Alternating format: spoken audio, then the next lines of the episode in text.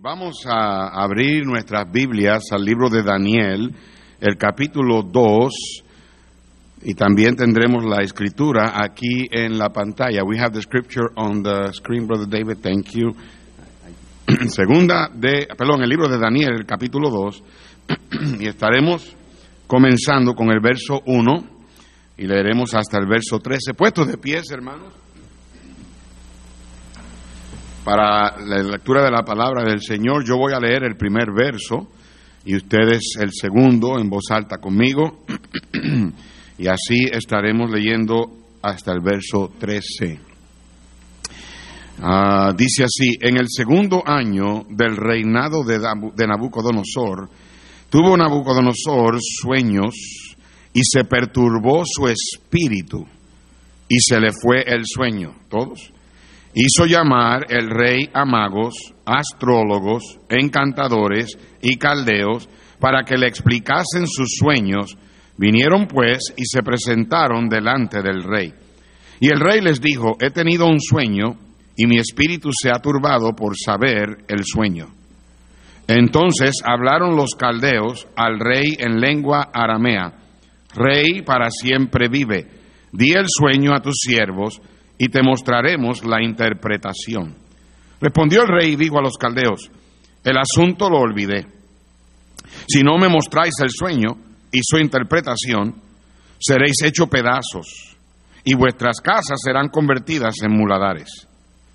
Y si me mostraseis el sueño y su interpretación, recibiréis de mí dones y favores y gran honra.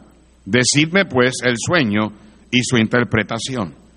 Respondieron por segunda vez y dijeron, diga el rey el sueño a sus siervos y le mostraremos la interpretación. El rey respondió y dijo, yo conozco ciertamente que vosotros ponéis dilaciones porque veis que el asunto se me ha ido. Si no me mostráis el sueño, una sola sentencia hay para vosotros. Ciertamente preparáis respuesta mentirosa y perversa que decir delante de mí entre tanto que pasa el tiempo.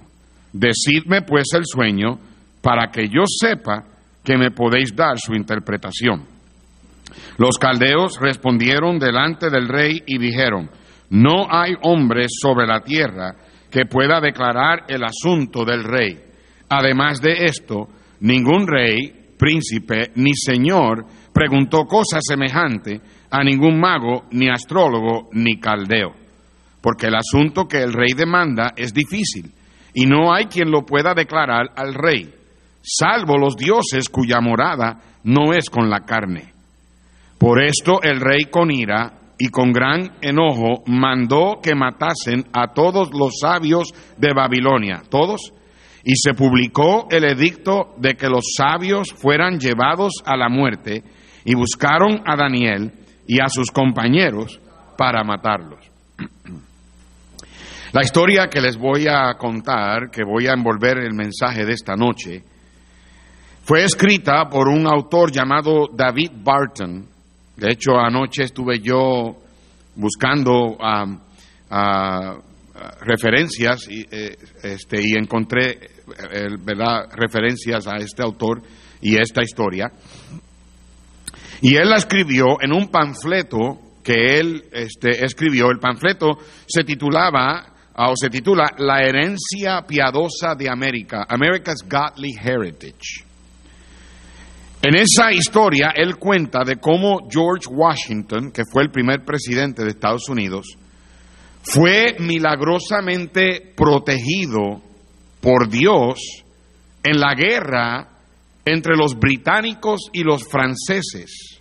Esta es la guerra, lo que llaman the, uh, uh, um, French and Indian War. Es la guerra que ah, vino a Estados, eh, eh, se peleó aquí en el este de Estados Unidos en el 1755, como unos 20 años antes de Estados Unidos independizarse de América. Y cómo Dios protegió milagrosamente a George Washington en esta guerra.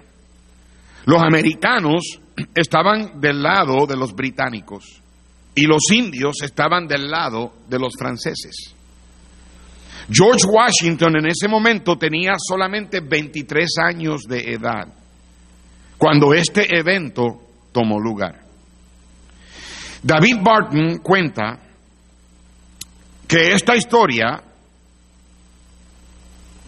había estado escrito o escrita en los libros de texto de historia aquí en las escuelas de Estados Unidos, pero que desde unos 60 años para acá ya esta historia no es parte de los libros de texto de, de historia de Estados Unidos. Esta guerra vino como resultado de los británicos y los franceses no llegar a un acuerdo diplomático tocante a los pedazos de terreno, la tierra, que ambos clamaban ser de ellos. Por esta razón, los británicos, bajo el comando de General Braddock, enviaron desde Gran Bretaña más de dos mil tropas de soldados para pelear contra los franceses. El general Braddock, junto con George Washington, y todos esos soldados que vinieron británicos y los americanos, marcharon hacia el norte para expulsar a los franceses y a los indios de el, el fuerte que se llamaba Fort Duquesne, ahí, que ahora es la ciudad de Pittsburgh, Pensilvania. Mientras ellos marchaban por el bosque, los americanos y británicos fueron emboscados por los indios y los franceses y comenzaron a dispararles de ambos lados. Estos soldados británicos eran veteranos y sabían lo que debían hacer, pero el problema era que ellos estaban acostumbrados a la guerra europea, donde el ejército se alineaba hombro a hombro, unos a un lado, el otro ejército al otro lado, mirándose de frente, y ambos comenzaban a dispararse en campo abierto. Era considerado una persona que huía, era considerado un cobarde. No había lugar a donde huir. No había lugar a donde esconderse. Así era que se peleaban esas guerras. En aquellos tiempos la escopeta nada más tenía una bala y, le ponían la bala y disparaban y, y el que duraba, el que más duraba hasta el final. Pero ahora los británicos y americanos se encontraban en el bosque de Pensilvania con franceses y con indios disparándoles desde árboles, de detrás de piedras, de detrás de arbustos. Y cuando los británicos cayeron bajo el fuego de, de los franceses y los indios, ellos hicieron exactamente lo que les habían enseñado, entrenado a hacer. Se alinearon de hombro a hombro, pero la mayoría de, de ellos fueron asesinados. Una matanza horrible. Después de dos horas de guerra, de todos los soldados británicos solamente quedaban 713, mientras que solamente 30 soldados de los franceses habían fallecido en la batalla. Al final de la guerra, el único soldado y oficial que todavía estaba sobre su caballo era George Washington. George Washington tomó a los soldados que todavía estaban vivos y retrocedieron a su campamento. Y al próximo día, él le escribió una carta a su familia explicándoles lo que había sucedido en esa guerra.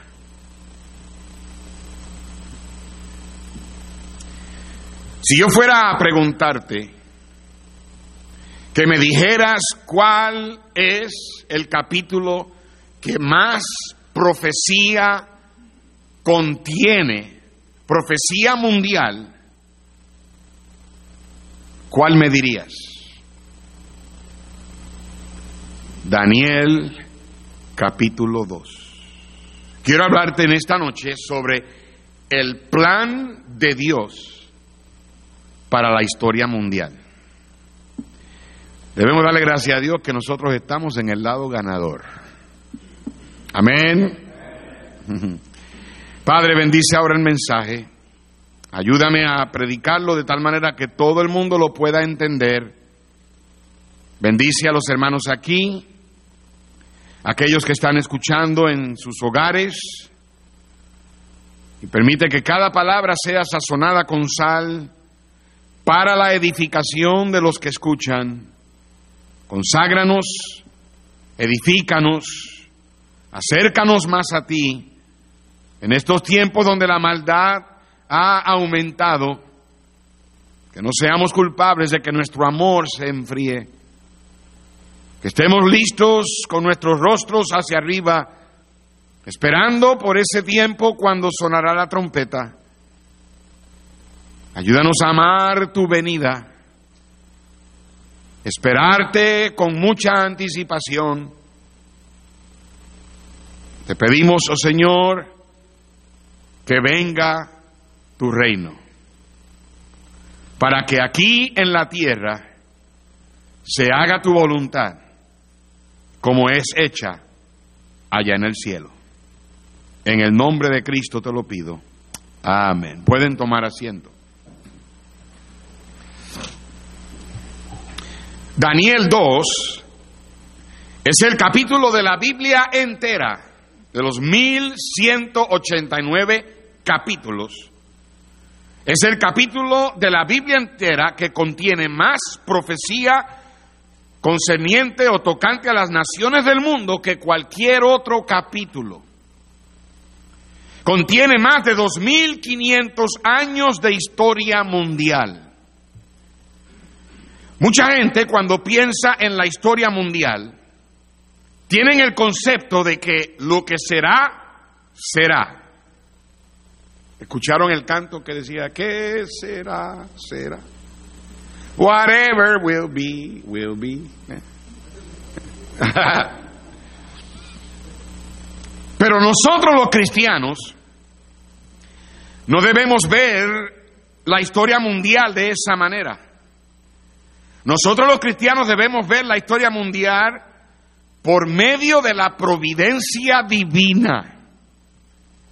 La providencia divina, hermanos, es que Dios está obrando en la historia de la humanidad y Dios tiene el control de todo. De hecho, Dios obra en la vida de cada uno de sus hijos. Desde el momento que nace hasta el, que, hasta el momento que se va a morar con él. Yo la semana pasada se lo, se lo expliqué a ustedes de, la, ¿verdad? De, las bendiciones de Dios y debemos recordar la providencia de Dios. En estos tiempos en que vivimos, esto no ha agarrado a Dios de sorpresa. Hay una frase que Cristo usó en Lucas 21-24. Deje su mano ahí en Daniel. En Lucas 21, 24. I don't think we have this one in the presentation. No, okay. Lucas 21, 24. I, I, I just thought about this. Dice así, en Lucas 21, 24. Y caerán a filo de espada y serán llevados cautivos a todas las naciones y Jerusalén será hollada por los gentiles hasta que los tiempos de los gentiles se cumplan. Ahí está esa frase, hasta que los tiempos de los gentiles se cumplan. De acuerdo a Deuteronomio, el capítulo 32, Dios quiso que la nación de Israel, que él escogió cuando llamó a Abraham de Ur de los Caldeos, lo que hoy es Irak, y Dios le dijo a Abraham, sal de tu tierra, de tu parentela, de tu casa, y te llevaré a un lugar donde te daré la tierra por heredad, y haré de ti una gran nación, y Dios le dio el comienzo a la nación hebrea. Y Dios quiso que la nación hebrea, la nación de Israel, fuera la nación que reinaría sobre todas las naciones del mundo.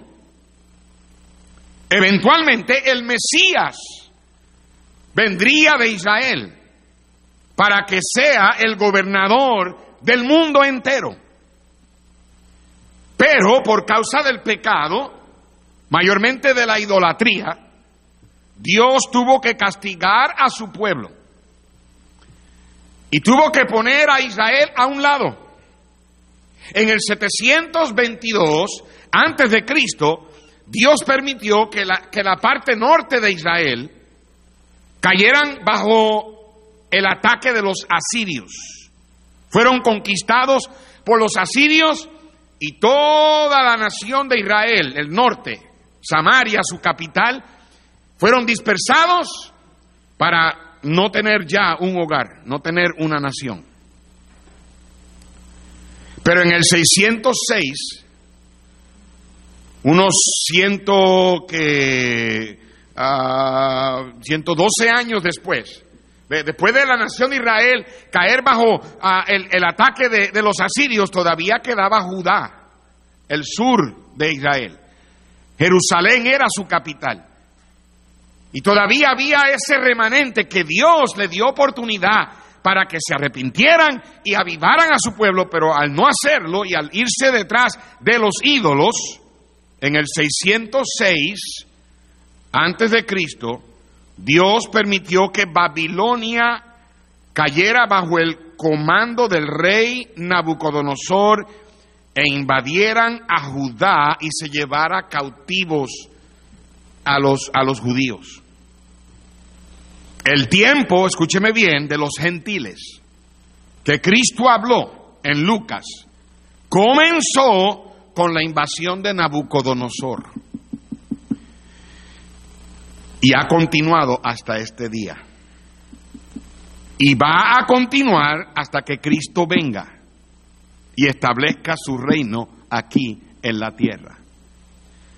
Nosotros estamos viviendo en lo que la Biblia llama el tiempo de los gentiles. Dios puso a Israel a un lado y entonces comenzó el tiempo de los gentiles con Nabucodonosor. Daniel capítulo 2 es un capítulo que contiene la profecía de varios poderes mundiales, gentiles, que han gobernado sobre la faz de la tierra. Mire hermano, prácticamente todo el Antiguo Testamento fue escrito en hebreo. Pero qué interesante que cuando llegamos a Daniel 2, en el verso 4, mire lo que dice, Daniel 2, 4. Entonces hablaron los caldeos al rey en lengua qué? Aramea. Era la lengua o el idioma de los gentiles. Era como si Dios estuviera diciéndole a los gentiles, este es el plan que yo tengo para la historia mundial. ¿Qué sucede en el capítulo 2 de, de, Daniel? Todos sabemos que Daniel tenía como unos 16, 17 años cuando él fue llevado cautivo a Babilonia. Él y sus tres amigos propusieron en su corazón no qué, contaminarse con la comida del rey. Y Dios los bendijo por haber separado por sus convicciones. Unos dos años después, Nabucodonosor comió mucho chile esa noche y le dio pesadillas. No, no, pesadillas, Miguel. No quesadillas, Miguel. Es interesante cómo el oído de Miguel, ¿verdad? Oye las cosas que quiere oír. Yo, yo solo sé que si yo como jalapeños me dan pesadillas. Ah. ¿Qué sucedió? El rey Nabucodonosor tenía como unos 20 años, más o menos para este tiempo, cuando él tuvo un sueño que lo perturbó, tuvo una pesadilla. Y cuando despierta no recuerda el sueño. Entonces él manda a buscar a todos los astrólogos, los sabios, los magos, los caldeos, todo el mundo que supuestamente tiene conocimiento de historia o conocimiento de, de cómo interpretar cosas. Y se paran todos ellos frente al rey y él les dice, anoche tuve un sueño y no sé cuál es, se me fue y mi espíritu me perturba porque quiero saber qué fue lo que soñé y por qué lo soñé. Y aquí están ustedes y mejor que me digan o si no los mato a todos. Y ellos le dicen, pero rey, eh, eh, eh, entendemos que tuviste pesadilla y, claro que estamos dispuestos a decirte la interpretación del sueño. Dinos el sueño, reycito, dinos el sueño para que te podamos decir la, la interpretación. Dice, no, no, no, no, es que ustedes no entienden, yo no lo recuerdo. Además, yo voy a saber que ustedes pueden darme la interpretación si ustedes me dicen cuál es el sueño, porque yo los, conozco a ustedes. Ustedes lo que van a hacer es que se van a inventar cualquier cosa si yo les digo el sueño. Pero para yo saber que ustedes tienen el poder de interpretar, interpretar el sueño, díganme qué fue lo que soñé. Ellos dijeron, Señor, Rey, no hay hombre en este mundo. Eso es lo que ellos creen. No hay hombre en este mundo que pueda darle a usted la interpretación de algo que todavía usted no ha contado. Y ningún otro rey nunca ha pedido tal cosa. Y él les dijo, solamente hay una sentencia, los manda a matar a todos. Y encima de, que los manda a matarlos, dice la Biblia que fueron en busca de Daniel y sus tres amigos para matarlos a ellos también.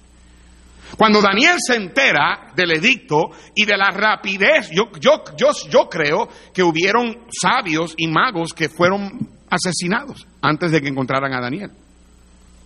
Yo creo que ya se había escuchado de que algunos ya habían muerto. Y la Biblia dice en el verso 14, Daniel 2, 14. Entonces Daniel habló sabia y prudentemente a Arioc, capitán de la guardia del rey, que había salido para matar a los sabios de Babilonia, habló y dijo a Arioc, capitán del rey, ¿cuál es la causa de que este edicto se publique de parte del rey tan apresuradamente? Entonces Arioc hizo saber a Daniel lo que había. Y Daniel entró y pidió al rey que le diese tiempo y que él le mostraría la interpretación al rey. Y la Biblia dice que Daniel y sus tres amigos se fueron a orar y en el medio de la noche Dios le reveló el secreto a Daniel. Daniel y sus amigos bendijeron al Señor. Hermano, cada vez que Dios le conteste a usted una oración, usted debe de bendecir el nombre de Dios. Entonces, cuando Daniel le deja saber a Arioc, el capitán de la guardia, que ya tenía la respuesta para el rey, ¿se acuerdan que en el verso 10 los caldeos dijeron, no hay hombre sobre la tierra. Mira lo que dice en el versículo 25. Entonces Arioc llevó prontamente a Daniel ante el rey y le dijo, he hallado un varón de los deportados de Judá, el cual dará al rey la interpretación. Así que Dios le revela en visión a Daniel el sueño Daniel en el versículo 31 le dice al rey el sueño que él soñó. Verso 31. Tú, oh rey, veías y aquí una gran imagen. Esta imagen era muy grande y cuya gloria era muy sublime. Estaba en pie delante de ti y su aspecto era terrible. Es interesante que el aspecto de la, de la imagen era terrible. La cabeza de esta imagen era de oro fino, su pecho y sus brazos de plata, su vientre y sus muslos de bronce, sus piernas de hierro, sus pies en parte de hierro y en parte de barro cocido. Y estabas mirando hasta que una piedra fue cortada, no con mano, e hirió a la imagen en sus pies de hierro y de barro cocido, y los desmenuzó, los polvoreó. Entonces fueron desmenuzados también el hierro, el barro cocido, el bronce, la plata y el oro, y fueron como tamo, como paja, como polvo de las eras del verano, y se los llevó el viento sin que de ellos quedara rastro alguno. Bien interesante todo eso. Mas la piedra que hirió a la imagen fue hecha un gran monte que llenó toda la tierra. Daniel le dice al rey, esto fue lo que tú soñaste. Una imagen grandísima, terrible en su aspecto. Cabeza de oro, brazos y pecho de plata, vientre y muslos de bronce, piernas de hierro y los pies era una mezcla de hierro y de, y de barro. Y de momento una piedra viene del cielo, cortada no con mano, que cae no en la cabeza, no en el pecho, no en el vientre, no en los muslos, no en la pierna, cae en los pies de barro y de hierro. Y no solamente destruye los pies, pero también destruye la pierna de, hierro y destruye los muslos y el vientre de bronce, destruye el pecho y los brazos de plata y destruye la cabeza de oro. Y dice que eso se volvió un polvo, una pajilla que el viento se la llevó y ya no había rastro de la imagen. Y la piedra se convirtió en un monte tan grande que llenó toda la tierra. Ahora Daniel le da la interpretación. En el verso 36, él dice, este es el sueño. También la interpretación de él diremos en presencia del rey. Tú, oh rey, eres rey de reyes, porque el Dios del cielo te ha dado reino, poder, fuerza y majestad. Y quiero decir que todo líder político, gubernamental de todo país, bueno o malo, ha sido puesto ahí y ha sido permitido que tenga ese liderazgo porque Dios en el cielo se los da. No hay nadie que este país haya elegido como presidente, sea quien sea, que no haya sido puesto por Dios Todopoderoso en la Casa Blanca. ¿Me escucharon, hermanos? Dios le da el gobierno a quien Él quiere. Dios trabaja en el gobierno humano. Y hay un plan que Dios va a cumplir. Y ahora con toda esta pandemia y con todo lo que está sucediendo y con todo lo que entra por el Internet acerca de las vacunas, acerca de Bill Gates y con todo el dinero que él tiene para tratar de bajar la población y reducir la población mundial, todo eso, quiero que sepan hermanos, la gente podrá hacer lo que quieran, la gente dirá lo que quieran decir, pero al final y al cabo es Dios el que tiene la última palabra. En el verso 37 le dijo, perdón, el verso 38 dice, y donde quiera que habitan hijos de hombres, bestias del campo y aves del cielo, Él los ha entregado en tu mano y te ha dado el dominio sobre todo. Tú eres aquella cabeza de oro. Babilonia representa, la, o la cabeza de oro representa el imperio de Babilonia. Verso 39, y después de ti se levantará otro reino. A, Nabucodonosor no le gustó eso y a ningún líder le gusta que le digan que viene otro después de ti para que, que te va a tumbar. Dice, después de ti se levantará otro reino inferior al tuyo y luego un tercer reino de bronce, el cual dominará sobre toda la tierra. Y el cuarto reino será fuerte como hierro, y como el hierro desmenuza y rompe todas las cosas, desmenuzará y quebrantará todo. Y lo que viste de los pies y los dedos, en parte de barro cocido de alfarero y en parte de hierro, será un reino dividido. Mas habrá en él algo de la fuerza del hierro, y así como viste hierro mezclado con barro cocido, y por ser los dedos de los pies en parte de hierro y en parte de barro cocido, el reino será en parte fuerte y en parte frágil. Así como viste el hierro mezclado con barro, se mezclarán por medio de alianzas humanas, pero no se unirán el uno con el otro como el hierro no se mezcla con el barro. Y en los días de estos reyes, el Dios del cielo levantará un reino que no será jamás destruido, ni será el reino dejado a otro pueblo. Desmenuzará y consumirá a todos estos reinos, pero él permanecerá para siempre. De la manera que vistes que del monte fue cortada una piedra, no con mano, la cual desmenuzó el, hierro, el bronce, el barro, la plata y el oro, el gran Dios ha mostrado al rey lo que ha de acontecer en lo porvenir y el sueño es verdadero y fiel su interpretación. Dios siempre usa maneras extraordinarias, fuera de lo común, o cosas que la gente no se espera. Él usó una mula para hablarle a un profeta que estaba fuera de la voluntad de Dios.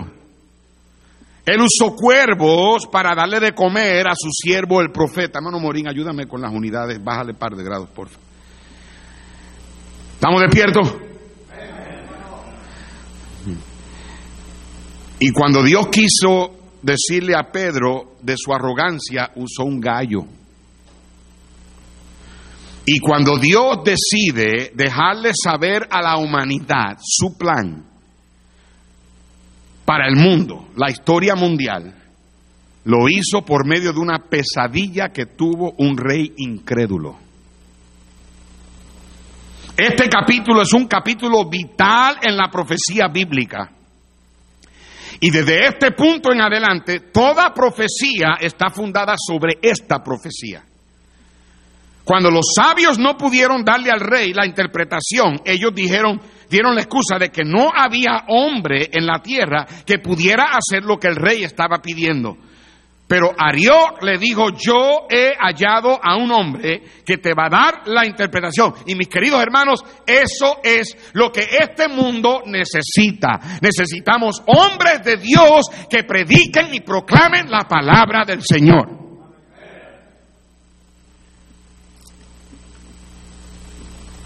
Estos metales, Brother David, I don't know if you have the first set of points. Estos metales representan imperios mundiales en la historia de la humanidad, la historia mundial. Número uno, la cabeza de oro es Babilonia. Lo vimos ahí en el verso 37 y 38 que él le dijo, tú eres aquella cabeza. Este reino comenzó en el 606 y duró hasta el 536 antes de Cristo. Babilonia es la moderna Irak. Y hermanos, Saddam Hussein trató de ser un Nabucodonosor. Él hasta puso su estatua allá en Irak. Pero obviamente Dios no lo dejó. Número dos, el pecho y los brazos de plata representan el imperio de Medo-Persia. Este fue el imperio mundial que controló la tierra entera, el mundo entero, el mundo conocido, que comenzó en el 536 cuando derrotaron a los babilonios, a los caldeos, hasta el 331 antes de Cristo. Unos casi un poquito más de 200 años. Fueron conocidos por el sistema de impuestos que se pagaba con plata. Por eso es que aquí en la Biblia, y todo esto usted lo puede encontrar en, la, en el Internet, en las enciclopedias. Ellos fueron conocidos por los impuestos que ellos pagaban, que se pagaban con plata. Por eso es que aquí está el metal de, que representa a Medopersia, es plata. Luego, número tres, el vientre y los muslos de bronce representan a Grecia, Alejandro el Grande. Y fueron conocidos por su armadura y sus armas hechas de bronce. Número cuatro, las piernas de hierro representan a Roma. Y como las piernas eran la parte, es la parte más larga del cuerpo, el reino de Roma fue el reino que más larga duración tuvo sobre la tierra, casi 500 años. Era cuando Cristo estuvo aquí en la tierra y duraron duraron hasta, hasta más del cuarto siglo, controlando el mundo entero. Fueron conocidos como la Legión de Hierro. Pero después de este reino, no ha habido ningún imperio mundial. Y escúcheme bien lo que le voy a decir, no lo va a haber. Han tratado, Mussolini trató, Adolfo Hitler trató, Saddam Hussein trató, y varios líderes a través de la a, a, a, a diferentes personas que se han levantado a través de la historia, han tratado de levantar un imperio mundial, pero no lo van a lograr porque Dios tiene el control de la historia mundial. Número cinco, los pies de hierro y de barro, con los dedos de barro y, hierro cocido, ah, y barro cocido, hierro y barro cocido, es el imperio del anticristo. Quiere decir que después de Roma no ha, habido un imperio mundial y por más que traten, no habrá otro imperio mundial hasta que el anticristo venga y tome control del mundo por tres años y medio. Van a ser siete años de tribulación, pero esos primeros tres años y medio, el, el anticristo no va a tener control del mundo. Es cuando él se sienta en, la, en, el, en, el, trono de David y rompe el pacto con Israel y comete lo que Daniel llamó la abominación desoladora. Ahí cuando él se declara Dios y él tiene el control de, del este, del oeste, del norte y del sur y se van detrás de los judíos y tratan de sacar a Israel de este mundo y verdad y el Señor esconde a los israelitas entre las peñas, en las rocas y milagrosamente los salva a todos. Ah, y esos tres años y medio el gobierno del anticristo va a tener la mayoría del control. Va a ser de barro y de hierro porque no va a tener completamente el control. La nación de Israel va a ser protegida milagrosamente por Dios. Y hay ciertas cosas que yo quiero que noten acerca de esta imagen. Este es, this is the second set of, of points. Debemos notar ciertas cosas acerca de esta imagen. Número uno, que los metales van disminuyendo en valor a medida que baja la imagen. Daniel le dijo al rey, va a venir uno después de ti que va a ser inferior. ¿Me están siguiendo, hermano? El oro es eliminado y viene la plata, va bajando en valor. Luego viene el bronce, va bajando en valor. Luego viene el hierro, va bajando en valor. Luego viene el hierro mezclado con lodo, va bajando en valor. ¿Sabe lo que significa eso, hermano? Que el mundo no está mejorando, el mundo está empeorando. Las cosas no van a mejorar hasta cierto punto eh, eh, eh, este, moralmente y religiosamente, las cosas van a empeorar. Nosotros estamos viviendo en el tiempo de barro. Mira los motines que se han formado por la muerte de este hombre llamado George Floyd, por la, brutalidad policíaca. Mira cómo han tenido que tener toques de queda y cómo la, gente está intranquila, está incierta, están en estrés, en ansiedad. Mira cómo la pandemia que vino ahora en marzo y cómo, mira lo que ha hecho para que la gente no pueda vivir su vida normal. Nosotros estamos viviendo los peores tiempos, representados por la mezcla del barro y del hierro. La sociedad se ha corrompido. Es más fácil divorciarse hoy día que comprar una casa.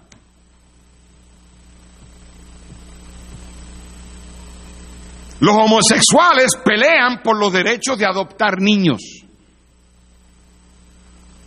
La sociedad se ha desintegrado moralmente, se ha desintegrado religiosamente. ¿Cuánta doctrina de demonios no hay hoy día por ahí? ¿Alguien me está escuchando? Ya no se predica del infierno, ya no se predica en contra del pecado, las iglesias están muertas, ya no hay avivamiento, ya no hay ah, fuego, pasión por la obra del Señor. No hay temor de Dios en la gente. Iglesias megas bajo el movimiento ecuménico y bajo el movimiento carismático, haciendo que la gente se sientan bien en un lugar donde pueden cantar supuestamente alabanzas a Dios, pero no les predican la palabra de Dios, no les predican en contra del pecado. Y hermanos, estamos viviendo en los tiempos de barro, estamos viviendo en los tiempos donde estamos a lo, eh, eh, lo peor que hay antes de que Cristo venga. Ya la Biblia no es la palabra de Dios. Mire, hermanos, Dios ha bendecido a los Estados Unidos de América por su comienzo piadoso que tuvo. Tenemos que admitirlo, querramos o no, aunque no somos de aquí, vivimos aquí, tenemos que admitir que Dios ha bendecido a los Estados Unidos de América. Y una de las razones por qué Dios ha bendecido a los Estados Unidos de América es porque Estados Unidos de América siempre ha sido un aliado de la nación de Israel. Y Dios lo dijo a Abraham, al que te bendiga, yo lo voy a bendecir. Y al que te maldiga, yo lo voy a maldecir. Desde su comienzo, cuando los peregrinos vinieron y establecieron sus raíces en las trece colonias, esos países allá al este de Estados Unidos, y comenzaron la nación americana en el 1776, cuando se independizaron de, de, Gran Bretaña y de Inglaterra. La moneda de América siempre ha dicho y siempre ha tenido el lema, que ha sido el lema del país de Estados Unidos. ¿Y cuál es? En God we trust. En Dios confiamos. América nunca ha tenido, y yo no estoy tratando de faltarle respeto a nadie, pero América nunca ha tenido un Dios falso. Alá nunca ha sido el Dios de América. Cuando Barack Obama se paró y dijo que América era una nación musulmana, a él se le olvidó ir a los libros de historia yo no sé dónde estudió él, pero a los niños de kindergarten le enseñaban que el Dios de este país es el Dios de Israel.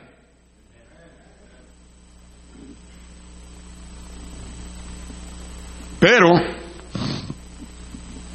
mira cómo estamos. A América se le ha olvidado su herencia. América nunca ha tenido una virgen. Estudia los países que han tenido dioses falsos y han tenido vírgenes. Y mira, mira, estudia la historia. Es simplemente asunto de tú mirar con tus propios ojos. Yo no estoy diciendo que este país no comete errores, yo no estoy diciendo que este país no tiene corrupción. Oh, te garantizo que hay corrupción. En el gobierno hay corrupción. Y si hay algo que nosotros tenemos que hacer como, como, como cristianos es orar por nuestros líderes. Estemos de acuerdo con todas sus políticas o no, hay que orar por el, presidente Donald J. Trump. Y yo no sé lo que venga cuando vengan las elecciones ahora en noviembre, pero estas elecciones, si nosotros pensamos que las elecciones pasadas eran algo bien importante, estas verdaderamente van a dictar mucho de lo que va a pasar.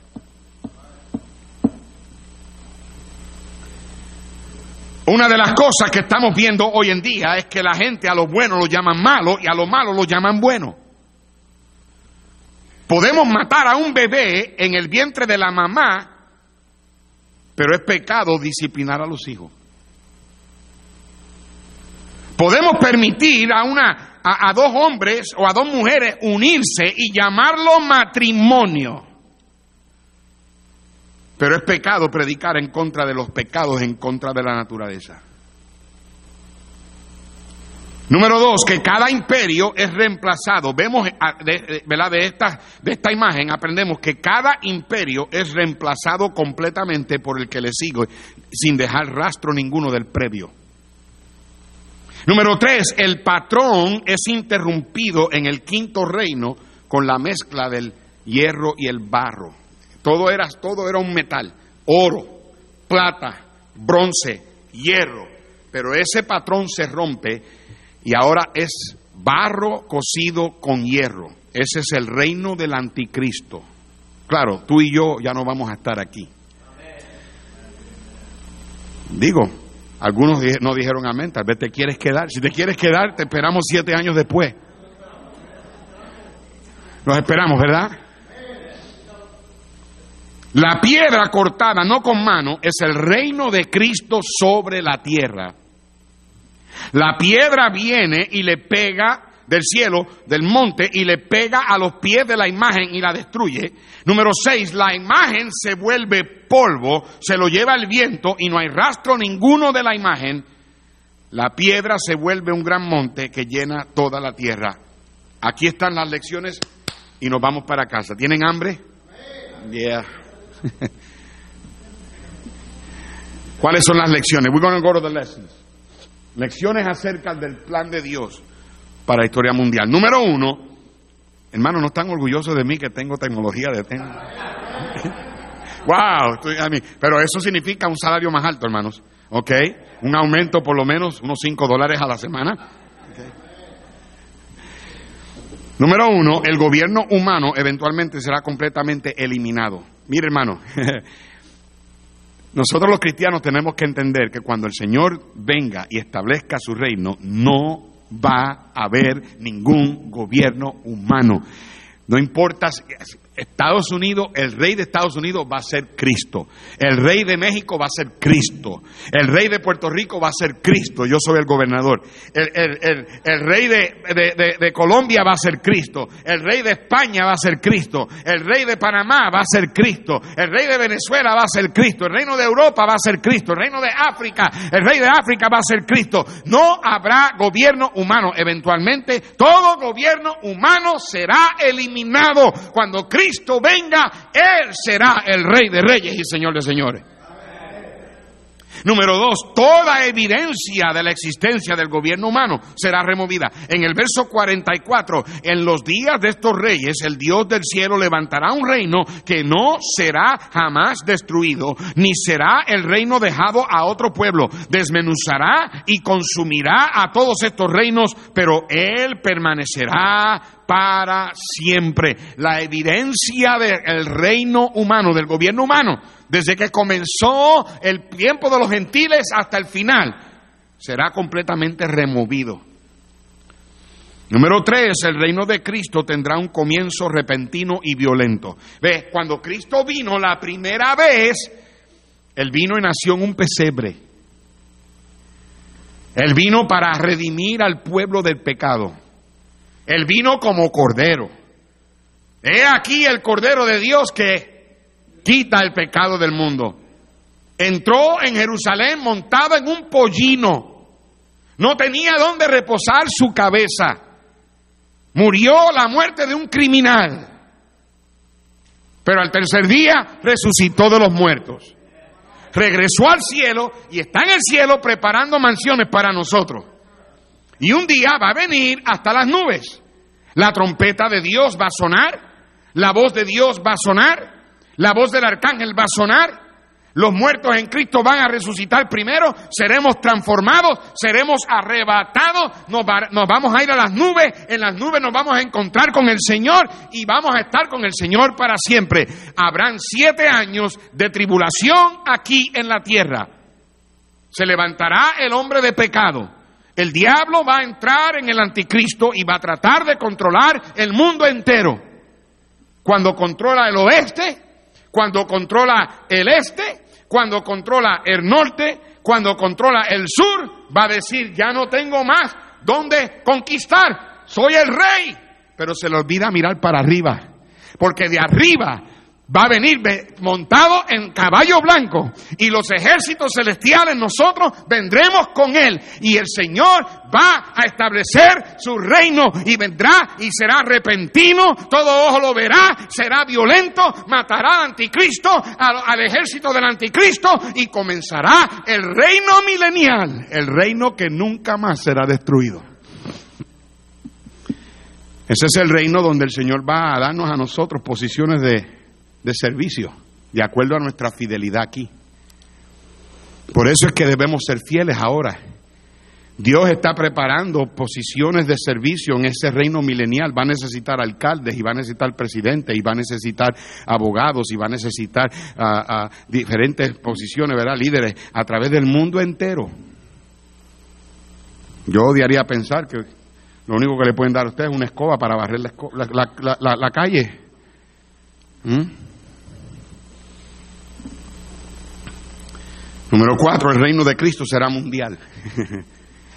Él va a reinar desde Jerusalén, pero, y, lo bueno de todo, hermano, es que nosotros vamos a estar en nuestros cuerpos glorificados. En otras palabras, si yo estoy en Puerto Rico y el Señor manda una a, pedir a, todos los gobernadores que vayan a reunirse con Él, yo nada más voy y en, un segundo estoy ahí. ¿No me creen? Va a ser un reino mundial. Yo no sé si Puerto Rico exista, lo más probable es que ya Puerto Rico se hunde. Si no, pues ser el presidente de México. Y no va a haber chile. No va a haber chile, no va a haber salsa. Y, ahora que papi se hizo miembro de esta iglesia y papi le gusta la salsa, lo siento papi, pero no va a haber salsa en el milenio. Lo más probable es que me mande un texto pronto. Y número cinco, el reino de Cristo será eterno.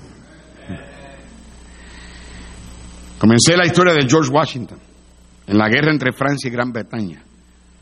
Los británicos fueron casi todos asesinados pero por los franceses y los indios. El único oficial y soldado que permaneció sobre su caballo fue George Washington. Esa historia estaba en los libros de texto de, de historia de este país hasta unos 60 años atrás, en el 1960. Y los quitaron. Ya nadie conoce esa historia.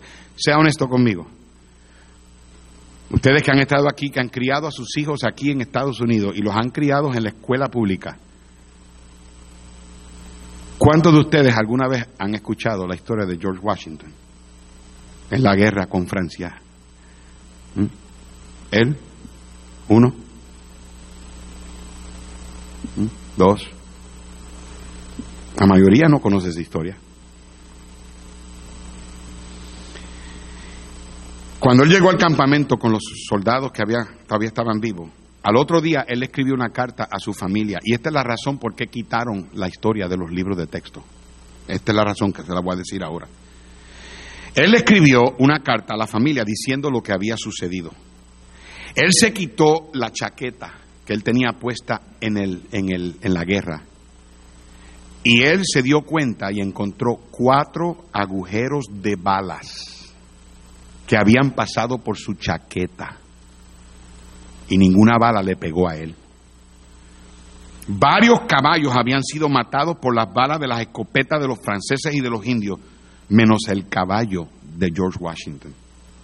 Y cuando él le dijo a su familia que él había sido protegido por la poderosa providencia del todopoderoso Dios en el cielo, él le dijo eso en la, en la carta. Esa historia fue escrita en los libros de texto de aquí, de Estados Unidos. Todo niño en la escuela aprendía de la poderosa providencia, mano de Dios que cuidó de George Washington. Pero la historia no termina ahí. En el, en el 1770, unos 15 años después de la guerra haber comenzado, ya estaban en tiempo de paz George Washington regresó a Pensilvania y un jefe indio que peleó en la guerra viajó de donde él estaba para encontrarse con Washington y conocerlo. Cuando lo, conoció, él le dijo a Washington, yo fui uno de los indios que luchó 15 años atrás en la guerra. Y yo fui uno de los jefes que instruí a mis indios a que le dispararan a los oficiales en los caballos. Y él dijo, yo personalmente le disparé a usted 17 veces sin éxito. Finalmente paró de dispararle porque no podía creer lo que estaba sucediendo. Y le dijo a Washington, he venido a conocerle y pagarle honra al joven soldado que tenía el cuidado del Dios del cielo y que no podía morir en la guerra. Y esta historia se, se enseñó en las escuelas desde el 1770, si vamos a decirlo desde ese, ese momento, hasta el 1960. Pero ahora ya no se escucha. ¿Sabe por qué? Porque quieren sacar a Dios de la historia mundial. Pero no lo podrán hacer. Porque el día llegará cuando toda rodilla se va a doblar y toda lengua va a confesar que Jesucristo es el Hijo de Dios para gloria de Dios Padre. Todo está bajo el control de Dios. Sabemos que hay cosas que van a pasar. ¿Qué es lo que nosotros debemos hacer? Mantente cerca de este libro. Como te dije esta mañana, no hay razón para afanarte si estás viviendo dentro del propósito de Dios. Y estemos listos, amando la venida del Señor, para que cuando Él venga, nos dé la corona de vida que Él tiene preparado, preparada para todos los que aman su venida. Padre, gracias por la Biblia. Gracias por la revelación que le diste a Daniel y por darnos a nosotros en ese capítulo 2 de Daniel la historia mundial, el plan tuyo para nuestra historia. Y Señor, hay muchas cosas que suceden, pero a ti nada te toma de sorpresa. Te pido pues, oh Dios, que nos ayudes a ver la historia mundial por medio de tu gran providencia. Gracias por tú, oh Dios, tener control desde el cielo. Y un día, Señor,